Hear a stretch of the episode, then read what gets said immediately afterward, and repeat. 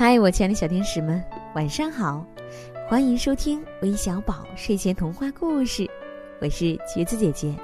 亲爱的小朋友们，一群小鸭子围着一只鸡妈妈，听起来是不是很滑稽呢？现在呀，就让我们来听听杰米玛啪嗒鸭的故事。他正愁得慌，因为农场的女主人不让他孵他自己的蛋。他的嫂子丽贝卡帕达鸭太太倒是乐得让别人代劳。哦，在一窝蛋上做二十八天，我可受不了。你也会受不了的，杰米玛。到最后，你肯定会把它们丢到一边，让它们哪儿凉快哪儿待着去。你肯定会的。我想孵自己的蛋，我乐意孵自己的蛋。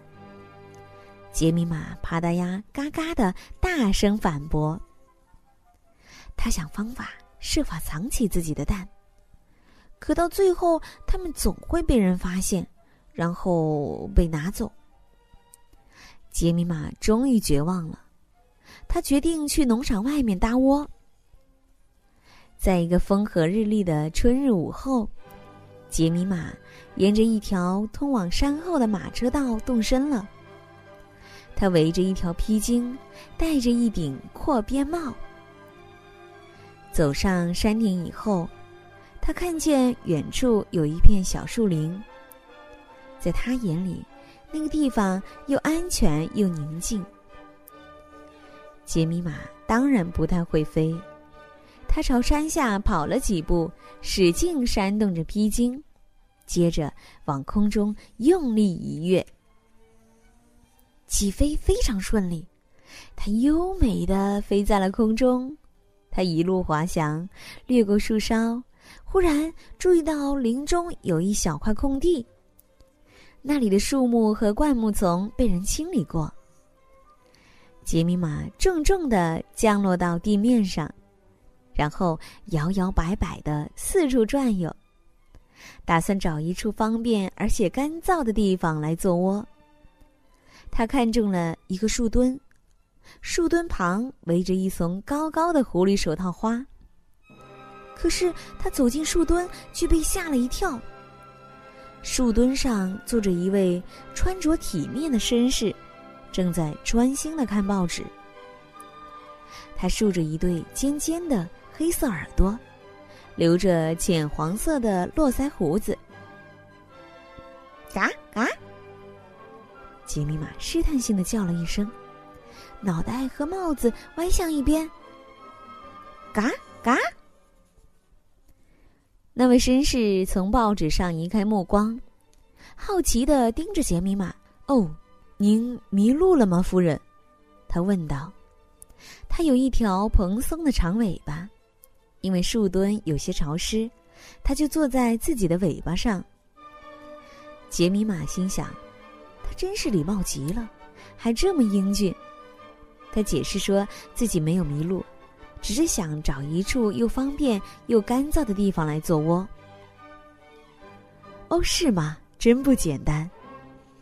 黄胡子绅士感叹道，继续好奇的打量着杰米玛。他把报纸叠好，塞进上衣后摆的口袋里。杰米玛开口向他抱怨农场里那只爱管闲事的母鸡。是这样吗？多有趣啊！我倒挺想去会一会那只家禽，给他点教训，让他以后少管闲事。至于做窝的话，那倒也不在话下。我的小木屋里正好有一大袋羽毛。哦，别客气，我亲爱的女士，您不会给我添麻烦的。您进来吧，想坐多久都可以。长着蓬松长尾巴的绅士说：“他领着杰米玛走进狐狸手的花丛深处，一幢幽僻的阴暗的房子出现在他的面前。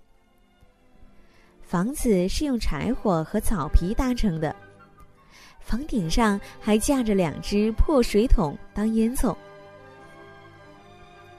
这是我夏天的居室，我冬天住在洞里，不太方便在那儿招待你。”好客的绅士说：“屋后有一间摇摇晃晃的小窝棚，是用旧肥皂箱的木板搭成的。”绅士把门打开，请杰米玛过去。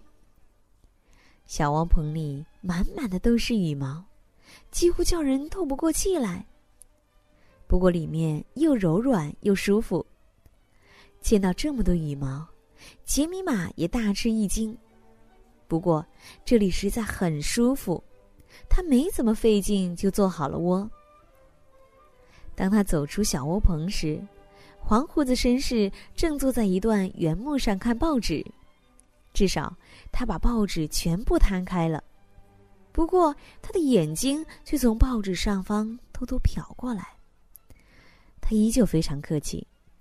看到杰米玛要回家过夜，他似乎还有些依依不舍呢。他向杰米玛保证，在他明天回来之前，一定会帮他好好照看他的窝。他还说，他很喜欢鸭蛋和小鸭子。如果能在他的窝棚里看到一窝漂亮的小鸭子，他会非常开心的。杰米玛帕达鸭每天下午来一趟，一共在窝里下了九个蛋。它们是淡青色的，个头很大。那位狐模狐样的绅士对他们简直宠得没边儿。当杰米玛不在的时候，他还会给他们逐个翻身，再仔细数一遍。最后，杰米玛告诉他，他打算从第二天起亲自孵蛋。我要带一袋谷子过来，这样在蛋孵好之前，我就不用离开了，不然他们会着凉的。杰米玛认真的说：“夫人，谷子的事您就不用亲自费心了。”我会给您准备好的燕麦的。不过，在您开始那漫长而沉闷的孵蛋工作之前，我还想好好招待您一番。让我们共同举办一场盛大的晚宴吧。对了，能否麻烦您从农场的菜地里摘点香草？我们可以用它做一份美味的煎蛋卷。要鼠尾草、百里香，还有薄荷叶。再来两个洋葱，最好。再添一把芹菜。至于煎蛋卷儿要用的猪油，就由我来提供好了。热情好客的黄胡子绅士说：“杰米玛帕达鸭是一只呆头鸭，连鼠尾草和洋葱这两样东西也没让他起疑心。他去农场的菜地里转了一圈儿，把各式各样的香草一根根的咬了下来。”它们可都是做烤鸭的必备调料呢。他又摇摇摆摆的走进厨房，从篮子里叼出来两个洋葱。他刚刚跨出门口，就遇到了牧羊犬凯普。你拿这些洋葱做什么？每天下午你一个人上哪儿去了？杰米玛帕达亚。杰米玛对这只牧羊犬又惊又怕。便把整件事原原本本的告诉了他。机智的凯普把脑袋歪向一边，仔细倾听着。当杰米玛仔细描述起那位黄胡子绅士的外貌时，他不禁露出了微笑。他又问了几个问题，弄清楚了小树林的地形，还有那幢房子和窝棚的准确方位。然后他出了门，一路小跑进了村庄。他是去找两条猎狐犬的，他们刚和屠户一起散步回来。在这个阳光明媚的午后，杰米玛最后一次沿着马车道爬上山。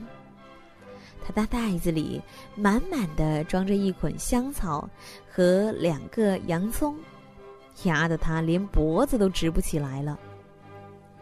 他飞过小树林，降落在长着蓬松长尾巴的绅士的房子对面。他正坐在一段原木上，仔细在空气中嗅着什么，还不时往林子里瞅上几眼，看上去慌慌张张的。杰米玛降落时，他差点跳了起来。看一眼你的蛋，就赶紧进屋。把煎蛋卷用的香草交给我，麻利点。他今天可真够粗鲁的。吉米玛还没听过他用这种语气说话呢。在感到惊讶的同时，他又觉得有些不安。他刚走进窝棚，就听到后面传来一阵啪嗒啪嗒的脚步声。有个长着黑鼻头的家伙在门底下嗅了又嗅，然后把门锁上了。杰米玛又惊又怕。